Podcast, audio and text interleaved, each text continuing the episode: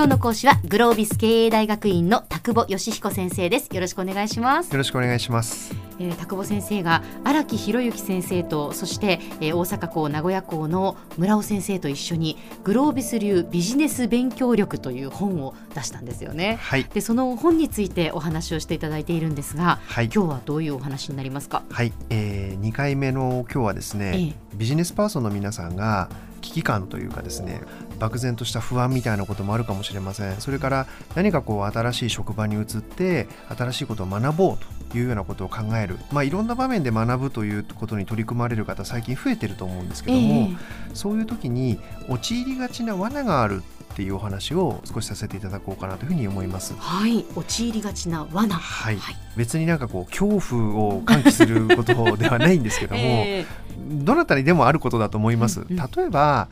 最近は英語が重要だと、うん、世の中で言っていると。えー自分もまあいつ使うかよく分かんないけど、まあ、とりあえず英語の英会話の塾行ってみようかなとか。はいはいはいはい、まあ、最近だとなんかこうネットとかを使ってこうフィリピンとつないで、なんかこう朝勉強してみようかなと申し込んでみると、うん、でも続かないと。できるようになった実感もよくないと、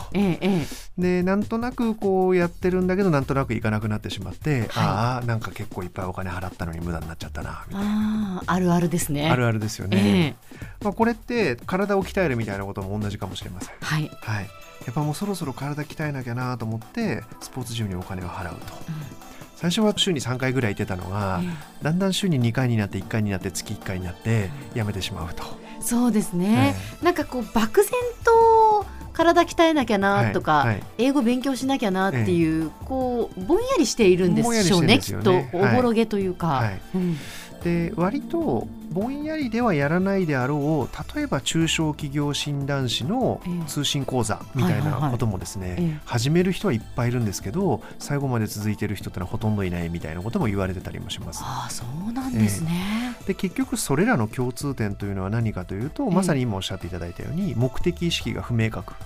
やっぱり不明確だとただでさえ忙しい毎日の中で学びを続けていくっていうのは、実はものすごく難しいことだと思うんですよね。だと思います、え。でキャリアってこれから先の人生をどういうふうに歩んでいくかっていうことを考えることがキャリアを考えるということなんですけども、はいはい、そういうやっぱり明確な目的意識の中ない中で、えー、なんとなくってことになっちゃうと、うん、なかなかパワーが出ない、うん、なのでもし学びを始めたいのであるならば、えー、何のためにやるんだろうねっていうそこの部分をできるだけクリアに自分の頭の中でしておくというのが、うん、実は継続をするために最も大事なことの一つかななんて思ったりします？えーどれだけ具体的にビジョンにできるかというかやっぱ書いてみたりっていうのは一ついいことでしょうね。うだから書いてみるっていうのはものすごくいいことだと思いますし、えー、書き直してみるってことも重要ですね。書き直す。はい。一回書いたらそれで決まりっていうわけではありませんから。はいはいはい。はい。書いて書きっぱなしでなんか去年書いたよなじゃなくて ありますねそういうこと。本当にこうなのかなってことを時々見直すみたいなことも含めて目的を設定し続けるっていうのはものすごく大事なことかなと思います。なるほど、はい、はい、それから2つ目の罠がですね、うん、忙しいから何もしない何もできなくなっちゃうみたいなことが2つ目の陥りがちな罠なんですよね、はい、学ぼうと思ってなんかこうやるんですけども、うん、やっぱり最終的にはまあ今日も一日頑張ったよなと で椅子に座ってしまってお風呂とか入っちゃうとですねなんとなくビールとか開けて、はい、でまあくつろいじゃって、まあ、時間がないと。でも今日は一日頑張ったと、えー、えー、ちょっとした言い訳をして、えー、忙しい忙しいと、まあ、しょうがないと言って真似てしまうと、うん、胸が痛い。忙しいってですね、うん、心という字になくすと書くんですよね。はあ心をなくすと書いて忙しいなんですよね、えー、だから忙しい病にかかってしまうともうそこからもう一歩も出れなくなっちゃうっていうのが世の常なのかななんて思ったりもします。で忙しいんですよ皆さん、はい。うん、暇な人なんて基本的にいないのでそこでどれだけ頑張れるかっていうのが今まで自分ができなかったことをできるようにするっていうやっぱり成長を実感できるところになると思うのでもう忙しいのは大前提、はい、大前提の上でどこまで自分の時間を避けるかエネルギーを避けるかっていう勝負であるっていう認識はちゃんとしておかないとやっぱりこれからですね本当にこうグローバル化とかいうことの中で、はい、極めてこうハングリー精神とかが強いですね、まあ、いろんな国の人とかとやっぱ勝負をしていかなければならないことっていうのはどんどんどんどん増えてくるわけですよね、だから日本人が日本人のレベル感の中で隣の子よりちょっと頑張ってるよねみたいなそんなノリではやっぱり通用しなくなってくるっていう事実があると思いますから、はい、まあ、そこはしっかりと向き合っていただきたいなと思ったりしますね。わかりました、はい、はい。じゃあ今度逆にですね、ええ、陥りがちな方の逆サイドで言うと、え、インプットはします、はい、読書もするし情報もいろいろ取りに行くんだけども、うん、そういう人が陥りがちな罠という意味で言うと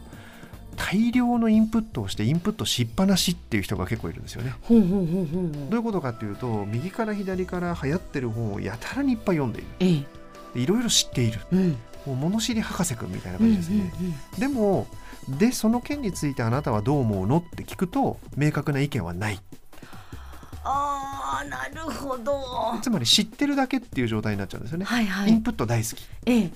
でもどんなにインプットしてもですね、ええ、今もう誰でもスマホを持っていて、はい、もう瞬時に誰でも Google にアクセスができるということはですね、え、知ってるか知らないかっていうそのことだけでは、ええ、Google には絶対に勝てないので。そういうことですね、はい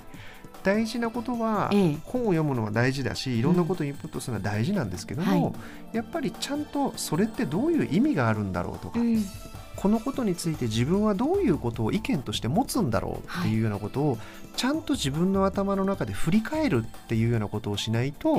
あんまり意味のある学びにはなっていかないってことなんですよね。その人のものにならないですよね情報が。なのでインプットしっぱなしというのは NG、うん、ちゃんとインプットしたものについて考えを及ばせてそして振り返る、まあ、そんなサイクルをぜひ回すようにしていただきたいなと思います。わかりました、はい、では先生今日のまとめをお願いします。はい。あの学びにちゃんと向かおうと思ったら何のために学ぶのかということを目的として設定しましょうということが一つ。二つ目は、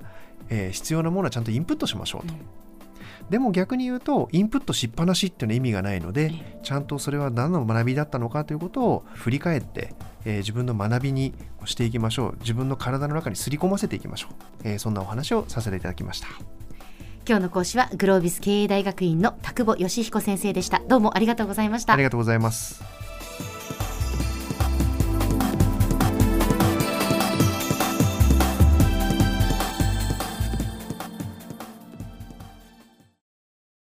ゾクゾクグイグイメラメラつながる。ゾワゾワ。ハラハラ。メキメキ。つながる。ズキズキ。モワモワ。ホカホカつながる。キリキリ。ザワザワ。キュンキュン。ガンガン。ワクワク。ウズウズドキドキ。ルンルン。バクバク。九州人のいろんな気持ちつなげます。九州から輝こう。キラキラつながる。 QTnet